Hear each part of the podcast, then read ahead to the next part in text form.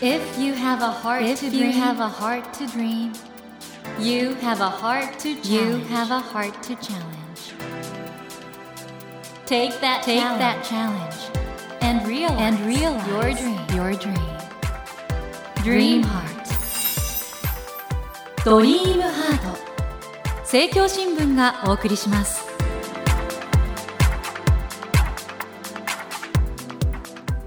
皆さんこんばんは茂木健一郎です。東京 FM のスタジオから全国38局ネットでお送りしていますドリームハート。この番組は日本そして世界で活躍されている方々をゲストにお迎えしてその方の挑戦にそして夢に迫っているのですが今夜は10月14日土曜日に東京 FM のスタジオイリスで行いました番組の公開収録の模様をお届けします。ゲストには東京大学教授で哲学者の国分光一郎さんをお迎えしたのですがアフターコロナに関することから今気になることまで話題が盛りだくさんのイベントとなりました。またお越しいただいたリスナーの皆さんとの質疑応答の時間もとても充実したものとなりました。お越しいただきました皆さん本当にありがとうございました。今回はお越しいただけなかった皆様に今週と来週の2週にわたりましてほんの少しですが公開収録の模様を一部お届けしたいと思います。今夜も最後までどうぞお付き合いください、ドリームハート。えーではゲストをお迎えしましょう。哲学者の国分光一郎さんです。拍手お願いします。国分先生よろしくお願いします。よろしくお願いします。いかがですか？あの今哲学者から見て世界の様子日本の様子。あのね、まずね、そんなに僕あんまり哲学者って名乗ってないんですよ。うん。人から言われちゃうことはうん。もう受け入れるんですけど、はい。どんな人も哲学者になる時があるっていうのが僕の考えなんあで、ー。だから別に哲学者っていうのは肩書きとか職業じゃないと。ないので、で僕の考えなんですよね。いわゆる職業哲学者あるいは哲学研究者っていう位置づけにもだからそれは哲学の研究をしてる人でしょうし、僕は自分は哲学の先生ですっていうふうに自己紹介してるんですけど。国分さんと最後に会ったのってあの駒場キャンパスで偶然お客さんが来てた時でしたよね。あそうですね。5月かな？マルクス・ガブリエルっていうドイツの若い哲学者が日本に来るんでぜひイベントって言われてそれをまあ僕が頑張って いろいろセッティングしたり司会をしたりしてで夜打ち上げをしていたら なんと同じそうですねその食堂に茂木健一郎さんが、はいはい大変申し訳ございませんいえでした。いえなんか2人で目を見合わせてああのってなんね。石像化したっていう まあそれ以来なんですけどもえっ、と客席の皆さんはねご存知かと思いますが改めてあの国分光一郎さんについて、えーご紹介させてください、えー国分光一郎さんはですね暇と退屈の倫理学中道体の世界スピノザ読む人の肖像などの著書で知られる哲学者です。特に2011年に発表した暇と退屈の倫理学はあまりにも有名で哲学書としては異例のベストセラーになっています。これ何部売れたことになるんですか？多分ね30万部ぐらい売れてるんですね、いい本ですもんね。ありがとうございますえーそしてですね、これ興味深いトリビアでございますが、文庫化された翌年の2022年に、暇と退屈の倫理学が、東大、京大で一番読まれた本になったと。両大学の盛況売上1位。これ嬉しいですね。いや、これびっくりしました、僕も。まあでも他にもいろいろね、あるから、みんなもっと難しいのも読んだ方がいいと思うんだけど。いや、でもこれ何を求めてたんですかね？この東大生、京大生。やっぱりね、なんか哲学の本である程度自分で消化できて、うん。ストーリーが分かって、最初から最後まで読み通せるっていう本って、はい。まあ結構少ないことは事実ですよね。だから、そういう、あ、結構わかるぞ。私にもわかるっていう感覚を持ちながら、読めた哲学の本っていうことでもしかしたら、あの、新鮮だったのかもしれないですよね。まあ、一方で、例えば、あのーハンナ・アーレンとかカントのことを非常に厳しく批判してるとか、はいなかなかその哲学研究の現場の雰囲気が あ伝わってくるところもあいいんじゃないですかね。細かいところありがとうございます。あの、つまり僕がね、この経済学者ムカつくとかね、うん、この哲学者ムカつくとかそういうのね、もうそのまま書いたんですよね。うん、うん、うん。お前が言ってることは間違ってるとかね、うんそういうなんかこう、普通に論文だったら書かないけど、本当は心の中では思ってて友達には言うぐらいのことを、まあそのまま哲学の本なのに書いちゃった。書いたのが生々しくって、そしてよかったんですかね。まあ、それは結構なんかじゃ笑いどころになってるみたいですよね。ええ。はい、あの、国分校長さん、あの、1974年生まれで、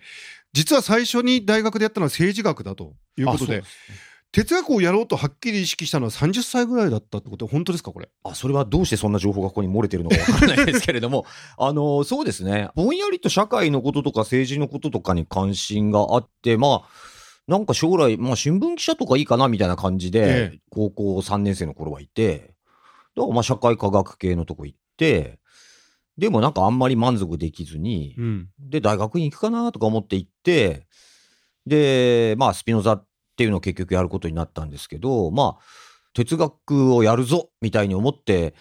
何かやってたってことはなかったんですよね。ただ、ただ忙しくいろいろ論文書いたり調べたりしてただけで。うんあの、国分さんはフランスにも留学されてると思うんですが、哲学研究ってのはやはり原点はい。で、それを言語で読むってのは必須ななんですか？それは僕は必須だと思いますよね。なるほど。でもこれは最近はね、もう全然ぬるくなってきちゃってますね。うん特。にフランスの哲学者の研究なのにフランス語できないでやっている英語圏の研究者とか結構いるんですよね。あもうあ、驚きますねそういう傾向が出てきてるんですか？だだからね、英語の支配が強すぎるから、はいはいはい。英語でやればもういいだろうみたいなね、うんうん。これは大問題だと思うな。あとあうん、の、国分さんもよくご著書で触れられてますけど、例えばあの、バートランド・ラッセルさんみたいな、イギリス系のいわゆる分析哲学っていうものと、はい。いわゆる大陸系の哲学って、なんとなく雰囲気が違うと思うんですけど、いまだにそれは違うんですか、はい。茂木さん、すごいなんか専門的なところから話を始めてくださってる。あの、今の世界の哲学の研究状況って、その茂木さんがおっしゃったはい。今の分析哲学っていうのと大陸哲学っていうので大きく二分されていて、分析哲学っていうのは簡単に言うと理系っぽい感じなんですよね。うんうんうん発想も理系的で、それに対して体育哲学ってのは非常にあの文学部的っていうかね、うん人文的な感じで、その対立といえば対立ですね。そういう対立はありますよね。発想が全然違うわけですからね。うん、僕はその大陸系の方ですね。そんな中であの今でも若い学生もかなり哲学志してくると思うんですけど、何が哲学に若者たちを引きつけるんですかね？あ、まず引きつけられてるっていうふうに茂木さん、僕はなんか思います。あの若い学生でも、うんやっぱり哲学やりたいってやつ多いですからね。僕もね、結構そう思うんですよ。うんだから割と今人気はある感じがしていて、3、40年、あるいは50年ぐらい前だと、例えば文学っていうものを通じて、うん人間の心理、世界の心理に迫ることができるっていう大きなビジョンがあったと思うんですよ。うんで、その後、例えば、まあ、社会学とか心理学っていうのがそれにちょっと取って変わった。1990年代ぐらいですかね。はで、今は、それがね、ちょっと哲学にその役割が求められているのかもしれないって感じがちょっとするんです。世界の心理、人間の心理を分かるためにはどうしたらいいだろうって時に、割と哲学に手を伸ばす人がいる、若い人がいるっていう感じがちょっとしますね。この今公開収録をしている今日の時点で世界は大変あの混迷の状態にあると思うんですがはい。そのあたりやっぱり哲学から何か光を当てることってできるんでしょうか、えっ、とね、一つ一つのね、その状況について言うのはとても難しいんですけども、うんあのね、基本的にはね、哲学に何ができるかって言って、できないんじゃないかって僕は言うべきだと思うんですよ。も直接には何もできないと思いまう、すね。うんうんうん哲学に何か特別な力があるわけでも何でもないんですよね。ただ、哲学を勉強していると、うんやっぱり人間にはその疑ったり、うん問いを発したりする能力っていうのが備わってくるんですよね。あるいはそれが鍛えられていく。はいはいはいだから僕は、なんていうのかな、若い人たちに基本的に哲学を大学で教えてるわけですけれども、彼らがなんか疑ったり問いを発したり、要するに彼らを賢くしたいっていうか、哲学を通じて何かこう、彼らの頭をもっと良くしたいみたいな、なんかこうんう学生のね、あの、ものすごい頭いい学生に教えてんだけども、うんもっともっと君たちは頭良くなれるぞっていうかね、そういう考える力、だから頭いいって本当に広い意味でですよ。ね。うんそういう物事を疑うことができる、問いを発して何か考えることができる。だから、そういうことを目指して僕は哲学やってんですよね。もちろんね、言えるんですよ。こういろいろ、いや、こういうふうに役立ちます。ああいうふうに役立ちますとかって、うん僕もいろいろ用意はあるんですけど、うんでもね、僕はやっぱそこがね、結構慎み深くね、哲学になんか直接できるかってできませんよ。でも、将来に向かって哲学を学んだ人には、何かやっぱ一つこう知的な何か能力っていうかね、うん知的な、まあそれこそ力ですかね。そういうものをこう、哲学を通じてその、掴み取ることができるんじゃないか。それは将来何らかの何かいいことにつながっていくんじゃないかっていうふうには思ってますね。だから哲学に触れると必ずしも哲学研究者にならないとしても、うん生きる上でいろいろそう思います。役に立つことがあるそう思います。ドリームハートちょうど我々今あのアフターコロナの時代にいるんですけれどもその間よく聞かれるのが不要不急って言葉だったんですがその不要不急って何だったのかということでこれ国分さん最近の著書の中でも行動制限とかを人々がどう受け入れるのかそれがどういう根拠に基づいているのかってことについていろいろ書かれてましたけどもあのイタリアの哲学者で非常にああいうことに反対した方がいらっしゃるそうですね。そうなんですね。ジョルジョ・アガンベンっていう、多分今生きている哲学者の中では、3本指とか少なくともはい。5本指に入るような有名な哲学者で。で、その人はまあ結構お年っていうこともあるんだけれども、人間が移動する自由っていうのは人間にとって根本的なものだし、うん。人間が死んだ人を埋葬するうんこととかね、集うこととか、あるいは病人を見舞うこととか、そういうことを制限するっていうことは、絶対あってはならないんだっていうふうなことを言ったんですよね。うんうんうん。で、特にその移動の自由の制限っていうのは、こんな制限は戦争中でもどこの国もやってないと。うんうん例えば戦争中って夜間外出制限とかですね。うん。だからこんなにね、ずっと家に閉じこもっていなさい、出てはいけませんなんてことは、どの国も人類は今までやったことないんだと。うんうんなおかしいんだっていうことを言って、まあ、いわゆるネットスラングでいうところの炎上騒ぎが起こったっていうことなんですよ。ねえ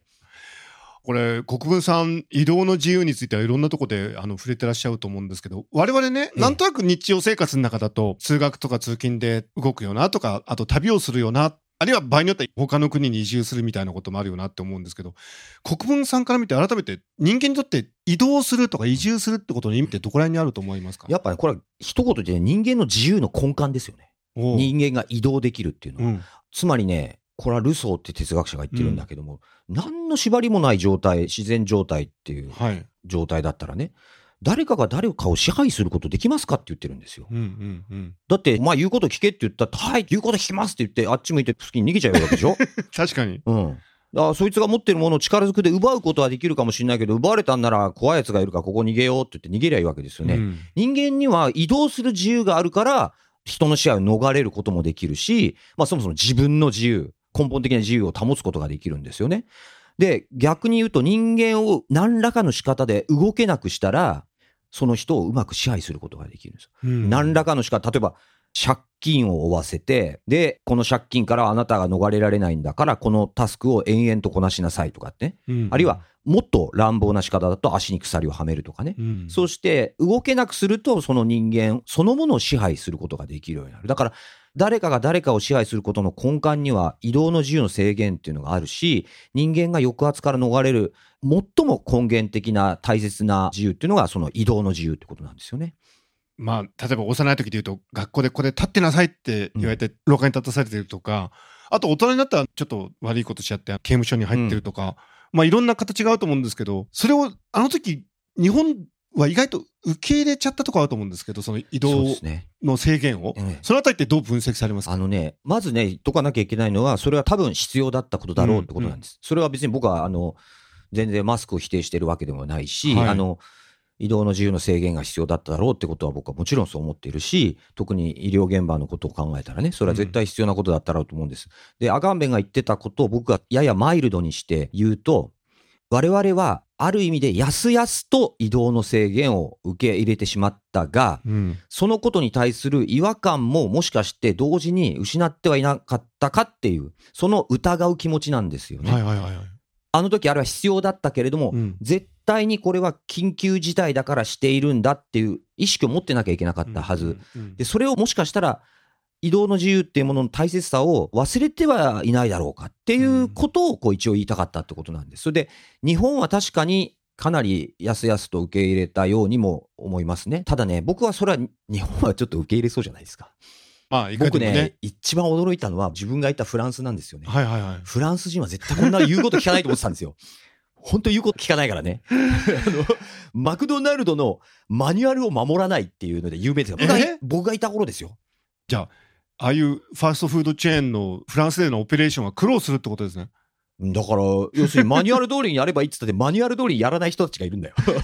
けど、フランス人もしたかったんですよね。だこれは本当に全世界的にものすごいプレッシャーが働いていたっていうか、それは指摘できることかなそうやってスイッチが入っちゃったんですかねなんかねうんあのね、今のね、やっぱうりん資本主義のあり方とかね、経済のあり方っていうのとも関係してると思います。そしてこの不要不急って言葉はいかがですか？不要不急のものはいらないんだとかねうん。省いちゃってもいいんだっていうはい。これはあの、まあ、不要不急っていうのは、ある時期から出てきてね、本当、うんスローガンみたいになって、で、これは決してあの、この 四字熟語だから、日本だけしか使ってないかもしれないけど、発想としては世界各地にあったわけですよね。だから、特に急を要するわけでもないし、必要というわけでもないものだったら、やめといてくださいっていうことなんですけど、これ結局ね、目的がないんだったら、うん明確なはっきりとした目的がないんだったら、それやんないでもらえますかっていうことなんですよね。わかりやすく言い換えるとうんうんね。うんで、日常生活って目的ないことってたくさんありますよね。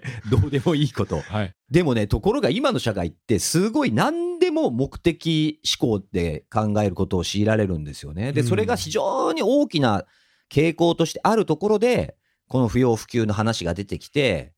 それまで社会の中にあった何でも目的のためにやりましょうっていう傾向がめちゃめちゃ強められたってことだと思うんです。あの、うん僕言うのも嫌なんだけど、タイパコスパっていう言葉がありますね。はいはいはいもう口が汚れたって感じがするんですけど、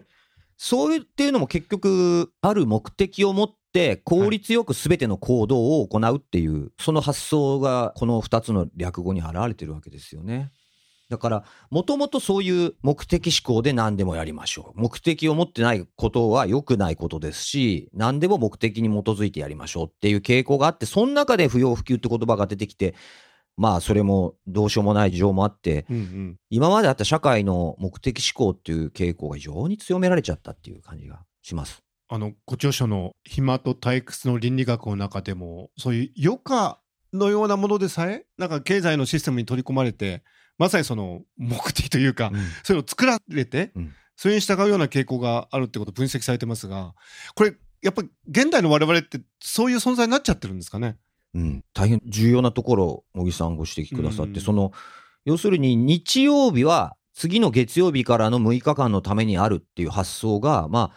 要するに20世紀の、まあ、特にアメリカなんかで出てくるんですよね。うん。だからあの禁酒法とかっていうのも要するに どうしてあの出てきたかといえば休んでる時にあるいは夜にだらしないことを労働者にさせない。それはだらしないことをするのは良くないことであると。うん。ウィークデーでの労働のために我々は休むべきであると。いう発想が根本にあるんですよね。これはあのご著書の中でね例えば自動車産業などで工場でちゃんと働いてもらうためには休みを取ってもらって心身整えてもらわなくちゃいけないってだからその実は休みさえもうん企業側のうん。都合で作られてるところもあるっていう非常に鋭い分析をされてますけども、そうですね。要するにかつては労働者休ませないでこき使うって発想だったわけなんだけど、うん。逆に きちんと休ませてきちんと休ませた方が労働をさせられるってことに気がつくわけですね。うんうんでそれを労働するのはいいことだからって形でその規範を労働者の方もなんかこう身につけていっちゃって、はい。あのきちんと月曜日からのために休まなきゃとかっていう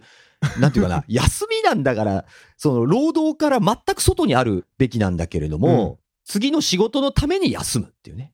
つまり休みも目的を持って行われるっていうね。そういう状況になっちゃって目的がそこまで浸透してきちゃうっていうね。これあの本当に僕国分さんのお話伺ってると今の世の中を覆ってるコスパタイパから全てねこのシステムの支配みたいなものから逆に我々自由になる方法ってあるんですか？ねえ、だからそれ僕もいろいろ考えてるんですけど、うんまああの、僕がその飛沫退屈の倫理学以来思ってるし、今も思ってるのはやっぱりこう、ものをきちんと楽しめるようになるってことですよね。楽しむって、楽しむことそのものが目的であって、つまり目的はないんですよね。例えば、美味しいご飯を食べてる時には、うわ、これうまいな、うまいね、うまいなって、それだけですよね。うんつまり、食事というものは、形式的に見れば栄養摂取という目的がありますが、栄養摂取のためだ、栄養摂取のためだって 食べてたら美味しくないですよね。逆に美味しいって思ってる時は栄養摂取という目的はどうでもよくなってるわけです。だから、僕はその生活の中で基本的に目的がなくなる生活なんてないと思うんですよ。うん絶対目的が必ずある。でも、その中で例えば美味しいものを食べた瞬間にその目的からふーっとこう自由になる。いい音楽を聴いた時に、うわ、これすごいなーとか思って、ふっと目的意識から自由になる。そういう時間とか経験っていうのが大切にされるってことが、まあ、なんか一つの処方箋かなって僕は思ってね、国分さん、あの、受験勉強でさえそういう側面があるって書かれてますもんね。普ええ通、受験勉強と受験のためって目的があるように思うけど。あ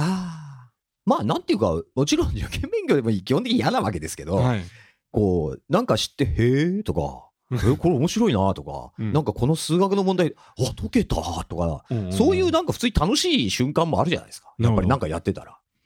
ていうか、それ全くない場合は、ちょっとその受験勉強考え直した方がいいぞと思うんですよ。全くないんだったらね。ちょっとはあると思うんですよね。やっぱりなるほど。だからそういうのって多分いろんなところであり得ることなんじゃないですかね。ありがとうございます。Never let go of that dream. Never forget that challenge. Dream heart. 茂木健一郎が東京 FM のスタジオから全国38局ネットでお送りしてきました「ドリームハート今夜は10月14日土曜日に東京 FM のスタジオイリスで行いました番組の公開収録の模様をお届けいたしました。いかがでしたでしょうか？あの僕は国分さんとお話しするのがすごく好きで実はこんなにちゃんとねお話しするのが初めてだったんです今まであの立ち話とかそういうのがあったんですけどだからね本当に僕自身も嬉しくてでおそらくあの会場に来てくださってる方々も国分さんの考え方とか感じ方とかお人柄とかたっぷり吸収してとってもいい時間だったと思うんですよね。そのなんか喜びの一部をこういう形でリスナーの方にお届けできて本当に嬉しいんですけれども結局その哲学ってその人なりの考え方感じ方だと思うんですよね。でそれは国分さんには国分さんの哲学があるしリスナーの皆さんにはリスナーの皆さんの哲学があると思うんですよ。ただそれはやっぱりお互いの姿を鏡のように映し合って初めて磨かれていくものかなと思うんですね。ですから今日国分光一郎さんという本当に今注目されています気鋭の哲学者のありように接して皆さんもまあちょっと今本当厄介なこといろいろありますよね。この世の中について考えるきっかけが掴んでいただけたら本当に嬉しく思います。さて番組では毎週3名の方に1000円分の図書カードと番組特製のエコバッグをセットにしてプレゼントしています。私模擬に聞きたいことや相談したいこと番組の感想などを書き添えの上ドリームハートのホームページよりご応募ください。お待ちしています。そしてスマホアプリオーディではドリームハートの番外編番組模擬健一郎のポジティブ脳教室を配信中です。今週も皆さんからいただいたお悩みにお答えしていきますよ。こちらも聞いてみてくださいね。